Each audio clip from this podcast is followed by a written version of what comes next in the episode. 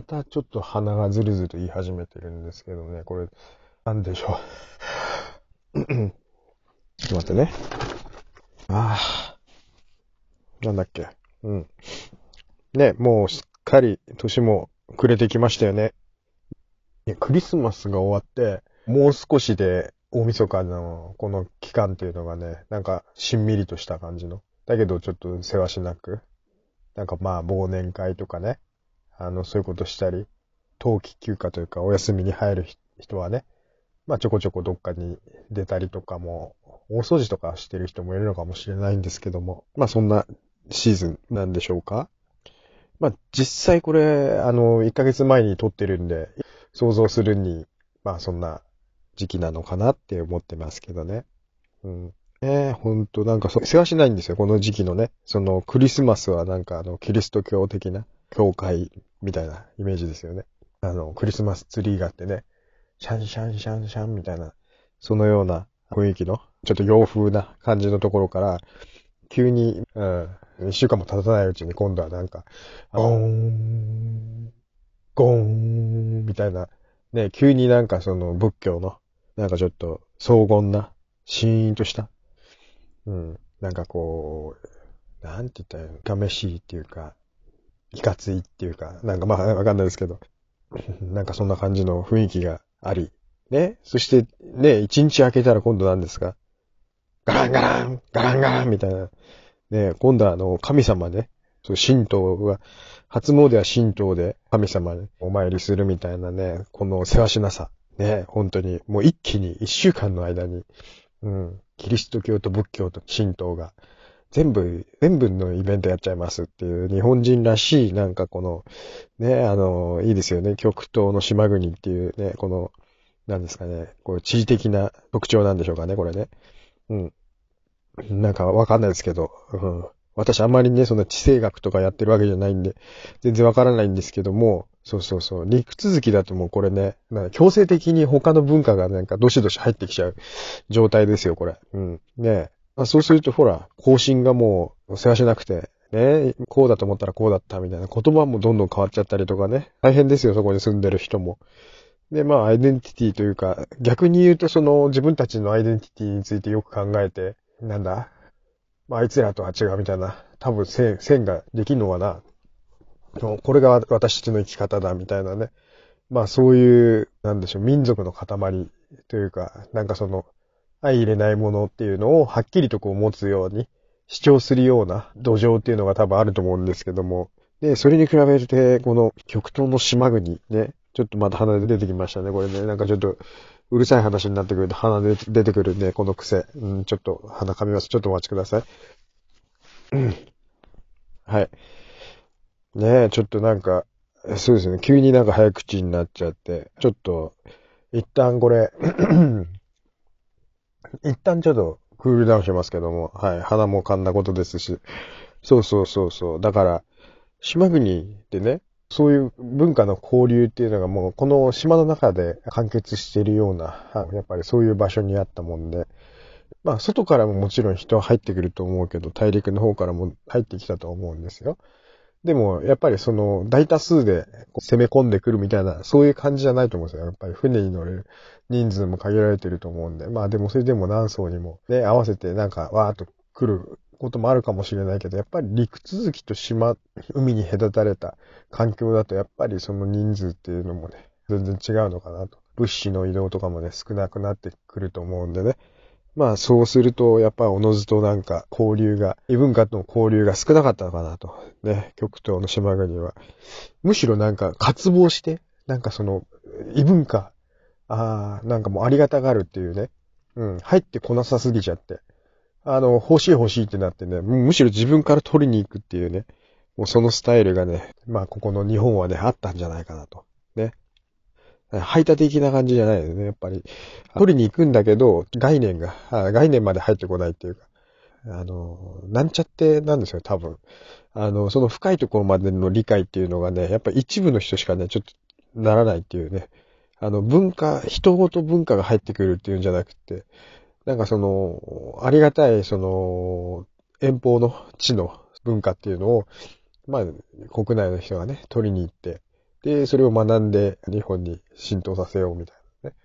あとはまあ、渡ってきた人が教えるっていうこともあるかもしれないけども、やっぱり、うん、その、人ごと移動したわけじゃないんで、どうしてもなんかちょっとこう、表層の部分でしか、うん、ぐらいしかこう伝わってなかったのかな、みたいなね、そういう想像も働くかなって思うんですけども、どうなんでしょうね。実際のところは知りません。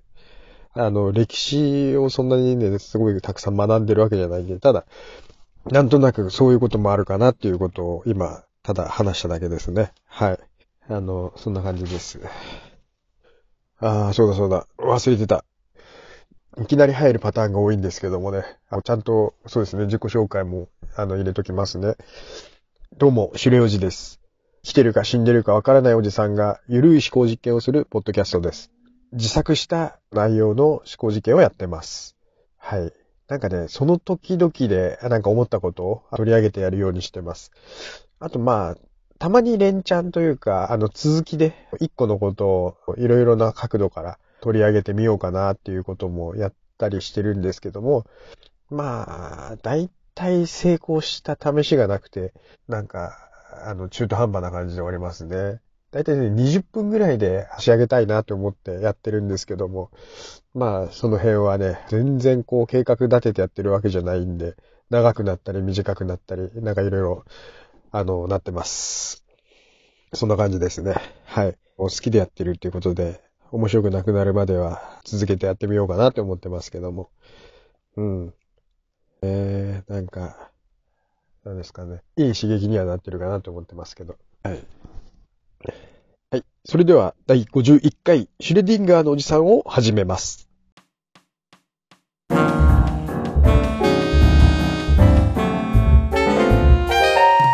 なんかね、前回長かったですよね。なんかね、た、多分最長なんですけども、35分ぐらいね、やってましたね。え、よく一人でね、そんなにね、あの、喋りますよね。本当に。何考えてんでしょうね、本当うん。今日もね、やろうと思ってるんですけども、今日はもう短くしようかなと思って。本当はね、だからさっきも言ったみたいに20分前後でやりたいところなんですけども、これがね、なんか全然うまくいってない。もう、ね、守る気がないって言ったら、まあそれに尽きるかなっていう感じですけどもね。ああ、またちょっと鼻が出てきました。なんか、あんまり今日鼻か噛むなって言われたんですけども、まあちょっと鼻ね、出ちゃって、話せなくなっちゃうんでもしょうがないですね。うん。はい。えー、っとね、じゃあそれじゃあ行こうかな。うん。では、あ本日のタイトルを申し上げます。ででん自動かまど。はい、これね。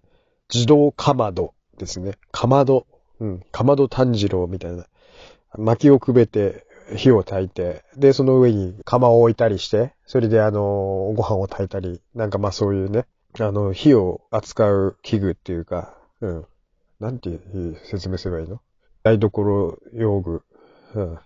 昔のね、昔の日本にあったやつですね。うん。ガスコンロ、ガスコンロのなんか原子版みたいなやつですね。マイクラっぽいですよね。だからマイクラにもかまどって出てくるし、自動かまどって言うともう完全にマイクラっぽいですよね。まあまあでも今日はね、全然マイクラの話をしようと思ったんじゃなくてね、なんかいいタイトルが見つからなくて、もう変な、こんな変なタイトルつけちゃいました。申し訳ないです。まあでも、まあいい、いいんじゃないですか？あの、本当に、51回目でしょ？だからもうちょっと力抜いていきたいなと思って。なんかあんまり、なんですかね？あの、当初の私の中で思ってたポッドキャストのね、気軽さみたいなのをね、うん、メモリアルな回ではない、今みたいな中途半端な回にね、入れていこうかなって思ってますけども、はい。ありがとうございます。ね、そんな回も聞いていただいて、ほんとね、嬉しいんですよ。聞いてくれて。これからもね、面白がって続けていきたいなと思ってますけどね、私ね。あの、狩猟時は続けていこうと思ってます。はい。じゃあ、この内容を説明します。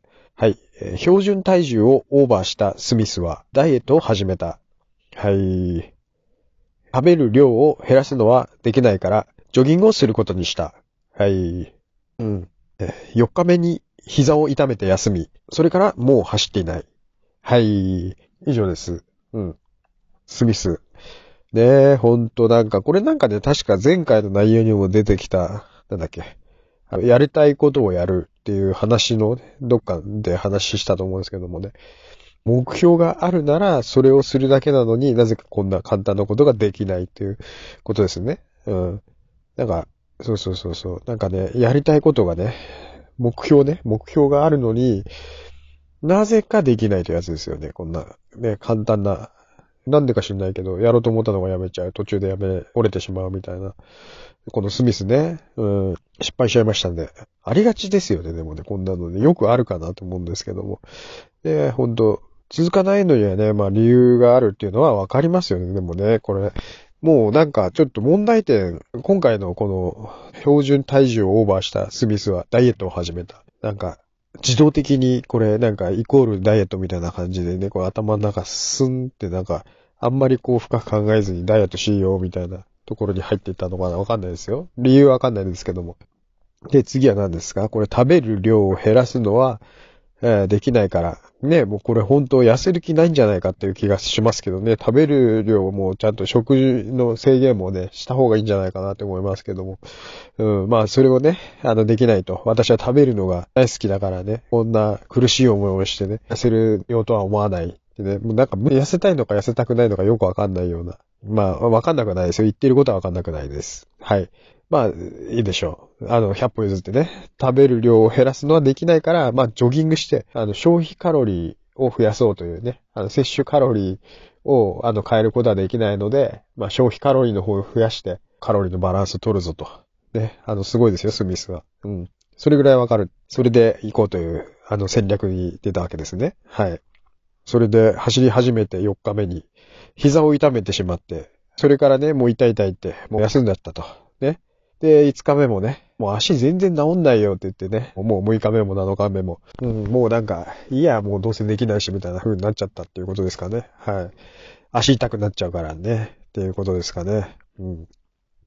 これいろいろ言いたいことがあるのはわかります。はい。ね、失敗しました。スミス。ほんとこれ、よくやりますよ、私もこのスミスね。うん。スミスやる、やりがちですよね。浅いんですよ、多分。目標をね。目標の立て方がまず浅いんだと思うんですよね。ほんと。わかんないですけど。うん。あんまりでもスミス、ちょっと待ってね。問題点はどこかっていうことをね、考えるとね、スミス。うん。でもなんかこう、スミスっちゃうっていうこともね、私もよくあるんですけどもね。こんなね、でもまあ、スミスさんに申し訳ないですね。これあんまりこういうこと言い続けるのも、スミスさんに申し訳ないんで。で、これ例文に私がただ単にスミスっていう名前を選んだだけなんで、大変申し訳ないですね、スミスさん。まあ、それはさておき、ちょっとね、考えてみるとね、膝痛めるんだったらジョギングはね、もうね、ダメだっていうことですよね。まあ、体重がね、多分増えちゃってて、で、昔ジョギングをやってたんでしょうね、このスミスさんね。だから、あの、ちょっとこ太っちゃって、あの、体重、自分の体重が増えているのにもかかわらずね、ジョギングを始めて、で、まあ、膝に当然負担が来ると。で、同じようなフォームで走って、痩せてた時と同じようなフォームで走ったからね、膝に来ちゃったんじゃないかなっていうことなんですけどもね。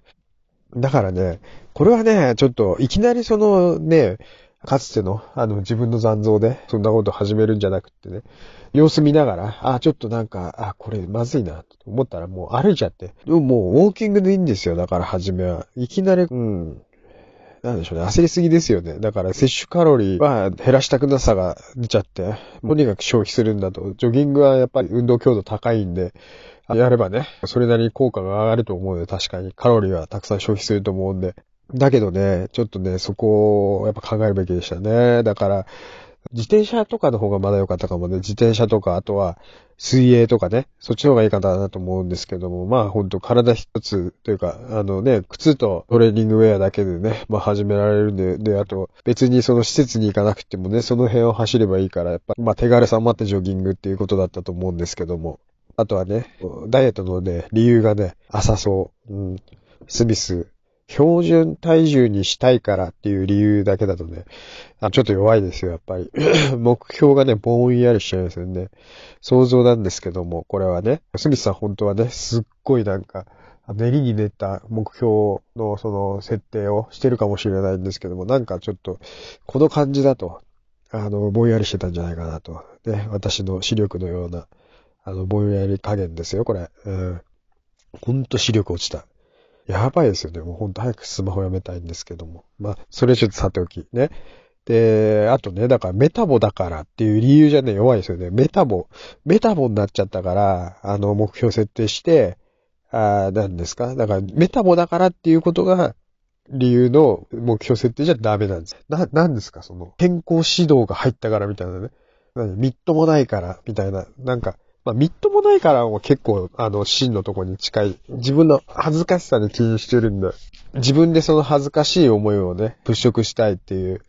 これってなんか見栄っていうか、他者との兼ね合いっていうか関係性みたいなところからね、来てるからね、見栄え良くしたいとかっていうのだと、多分真に近いところの目標設定につながると思うんですけども、なんか、メタボだから、健康診断で太ったから痩せましょうって言われたから、みたいなね、理由だとね、全然弱いですよね。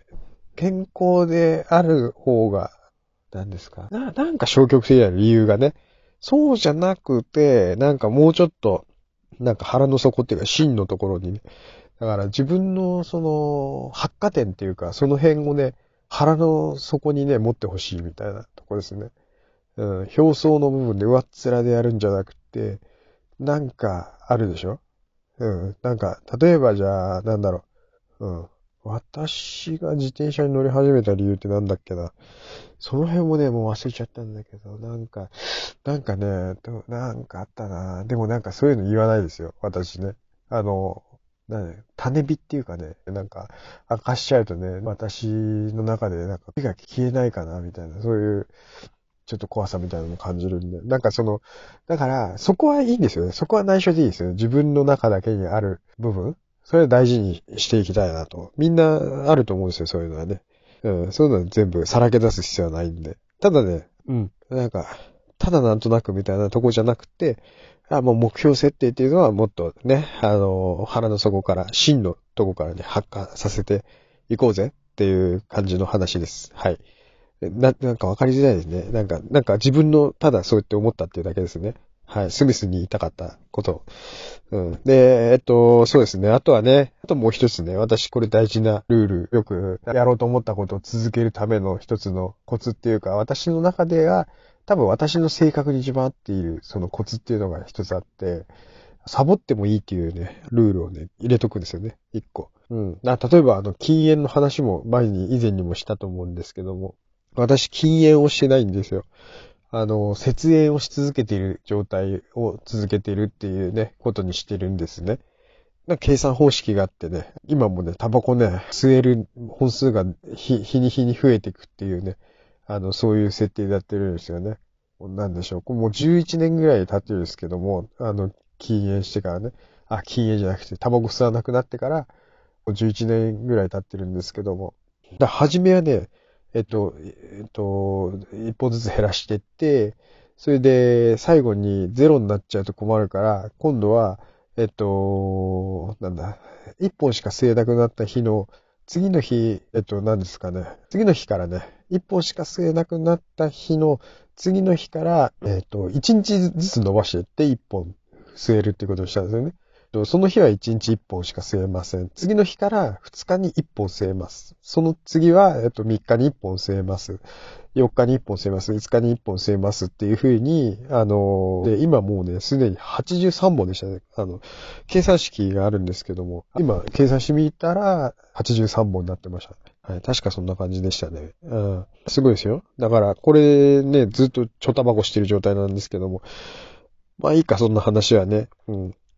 まあだから、そんな感じです。あとね、このポッドキャスト、あの、一番初めの方を聞いてもらうとよくわかるんですけど、あの、ルールのもとに始めてて、で、そうやってやっていると、もう本当にいつやめてもいいんだっていう、なんか、一個それがあるだけで、まあ、いつも、いつやめてもいいけど、面白いからやるかっていう、なんかそっちの方にこう考えが、なんか行きやすいっていうか、これだからね、うん、多分、なんかみんながみんなこのやり方がいいというふうには思わないんですけど、私の中ではなんかこれが割と、こう、そうして、あの、今までも、なんか、長く続けようと思ってる。だから、ハッカー店が真のとこでよく発火したものに関して言うと、このルールをあらかじめ用意しておくことで、うん、割と長続きするっていうことがあるかなと思ってます。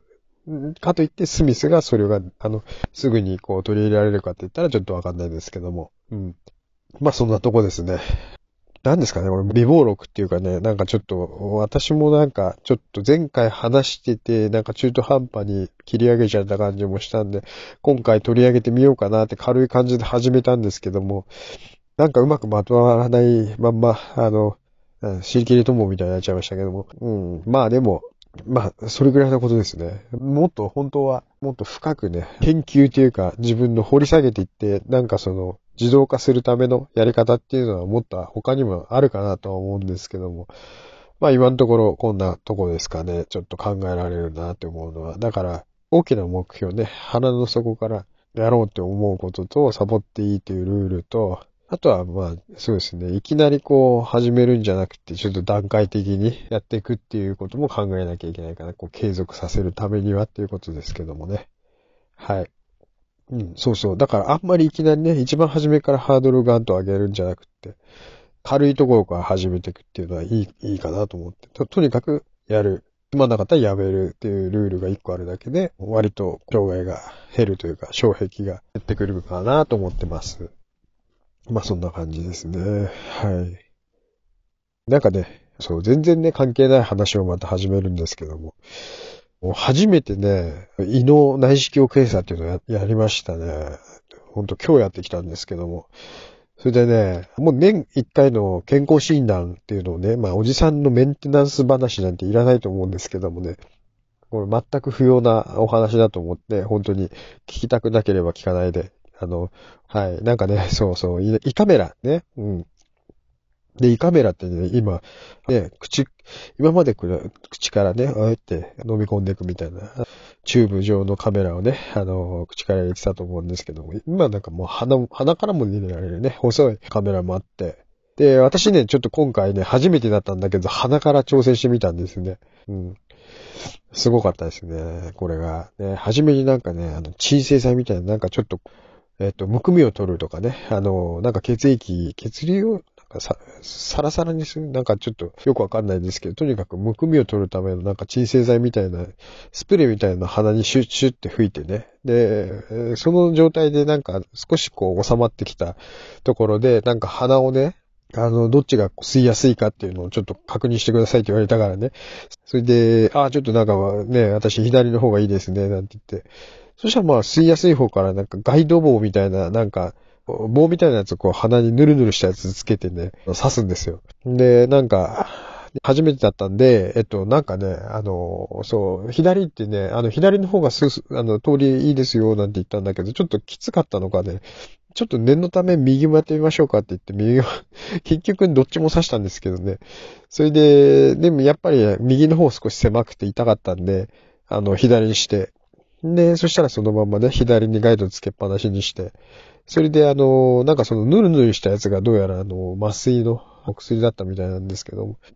で、なんかしばらくその状態でね、もうね、唾も飲み込めない状態だったんですけどもね、そこでもう唾をね、あの、ティッシュにペッペってね、あの、吐きながら、唾、すげえたくさん出てきたんですけども、なんですかね、そこまでね、こう、痛い痛いってなっちゃうぐらい痛いわけじゃないんだけど、なんかギューッとこう、鼻の奥をこう締め付けるっていうか、なんかちょっと染みるような感じが、あのー、しまして、それで涙もバシャバシャ出たんですけども、うん、まあそんな感じでね、まあ特にそんな痛くはないんだけども、で、染みるみたいな感じなのかな。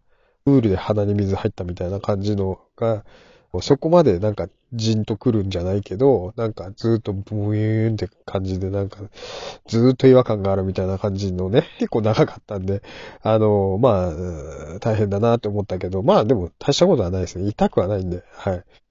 まあ、ちょっとこう違和感あるみたいな。それがずっと続く。で、苦しいみたいな感じですかね。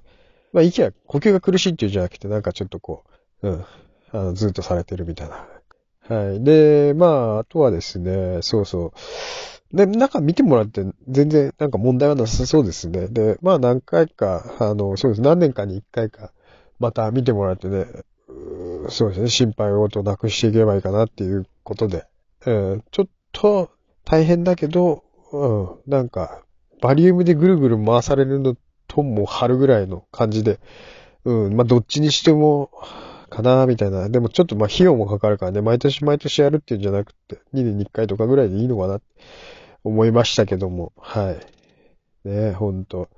健康診断ね、なんか、まあ、おじさんメンテ話だね、本当ね、聞きたくもないよということだと思うんですけども、まあ一応今日やってきて、で、なんかね、鼻はね、そんな今日はね、噛まないでくださいねって言われてたんだけども、キャストで喋ってるとね、鼻がどうしてもこう、なんか出てくるっていう、ね、私の悪い癖があるんで、まあしょうがない。鼻は噛みますけども、はい。そうそう。なんかね、今日思ったんですよ。なんか、問診票っていうのを書いて持ってくんですけどね。結構なんか、あの、いろいろ聞かれる内容があって、なんか4枚、4ページ分ぐらいなんか書いたりしたんですけども。で、なんか、あのー、で、事前に書いて持ってったんですよ。なんかね、でもね、これ結構ね、なんだ、あの、並んで、あの、受付、一人ずつこう呼ばれてから、その提出してからね、あのー、るんですけども、なんか、あの、意外とね、多いんですよ。書いてこない人がね、奥に多いんですけども。で、そうするとなんか、後ろの人が詰まるんだよね。押してくるんですよね。だから、後ろの人詰まっちゃってね。だから、なんか、あの、書いてきてほしいなってね、思うんだけど、なんかね、あの、そうやってね、あの、何も書いてこないおじさんたちってね、なんかね、ちょっと怒り気味でね、なんかその対応してるんですよ。うん、なんとかだよ、なんとかだよ、みたいな感じでね。うん、なんか、あの、タメ口でさ、受付の人がなんかいろいろ確認してるところでさ、言ってるおじさんがね、何名かいたんですけども、な結構多いなと思ってびっくりしたんだけどね。ああ、なんか、ちょっと嫌だなって思ってたんですよね。私、結構なんか時間かけて記入とかもしてきてたからさ、なんか、ああ、それをしてこないで、ここで済まそうっていう人もいるんだなって、まあ、いろんな人がいるなって思って見てたんですけどね。まあ、ね、本当だから、そう。まあでもほら、病院嫌いな人もいるじゃないですか。なんかすごい嫌、嫌なのに無理やり行けって言われてこうさせられたみたいなおじさんもね、多分結構多いと思う。ね、病院嫌いな人いますよね。なんかすごい。多分ね、なんかそういう人たちって、なんでしょう。病院まず嫌いじゃないですか。だから不快でね。で、あと、なんでしょう。自分がすごい病気だったらどうしようみたいな。ちょっと不節制だったりする人とか不安を持ってたりね。あとなんか、なんだろうね。恥ずかしいとかね。俺みたいなもんがこんなところに来て恥ずかしいみたいな。よくわかんないけど、そういう気分になっちゃうかな。で、あとは、単純にね、あの、ほら、私もちょっとピーピー言ってますけども、痛いっていうのが嫌だっていう人もね、いるだろうし、あとはめんどくさいとかね。なんかそういうね、安情がどうしても人間なんであるんでね。あの、それが出ちゃってんのかなって思うんですよね。でも、なんか、そういう人間味を、こんだけオープンに、ああいうなんか人がたくさん来てて、待ってる状態もあるのに、なんかいいですよね。なんか自由だなって思って、私なんかね、逆に、なんていうんですか。そういう人たちを見ると、うわ、嫌だなって思うのもある反面で、人間味があるな、みたいな、なんか、ああ、こういうのをちゃんとさらけ出して生きていて、すごいなっていう風なね、ちょっと思いもするんですよね。で、逆にね、自分がなんか、すごいドライなね、人間だな、みたいなね、雰囲気、何、ちゃんと書いてきて、なんか、なんですかね、ドライぐらいだったらまだいいんですよ、評価がね。そうじゃなくてさ、なんかこんなんね、書いていかないぐらいの堂々っぷりがないちっちゃいやつみたいな感じのね、印象に見られちゃったりするとね、それはそれでね、まあ、絶対ないですよね。ちゃんと書いてきた方がいいに決まってますよね、そんなので。受付の人もめちゃくちゃ大変そうだったから何回も聞いたりしてさ、しかもなんかタメ口で怒りっぽい感じの口調で言われて。おじさんたちね、だから、ダメですよ、こんなのね。ちゃんと。さっさって終わらせないとダメだね、こんな。ダメです。来年もちゃんと書いていきます、私はね。あの、ちっちゃい人間だって言われたってもういいです。うん。うん。なんか、やだ、なんか、まあ、いいじゃん。あの、書、こう、書こう。うん。俺もう、今年書いたやつ、また来年も書けるようにちゃんと喋っといたから。うん。もうね、本当にもう、めんどくさいんですよ、あれ書くの、本当に。それね、ちょっとあれ時間かけずにパパって書けるようにね、もうコピー取っといたんで、私ね。これをなんかちょっとうまいこと見ながら書こうかなって思ってますけど。うん。はい。ハックしていきましょう。うん。ね、視力がね、ものすごい落ちてました。ね、もうほんとスマホやめたいです。はい。これなんかもう真になってきましたよ。私のスマホやめたい目標がね、これで一段と固まってきたなっていう感じがしてます。はい。そのとこでしょうか。うん。はい。それでは皆様、ごきげんよう。良いお年を。じゃあね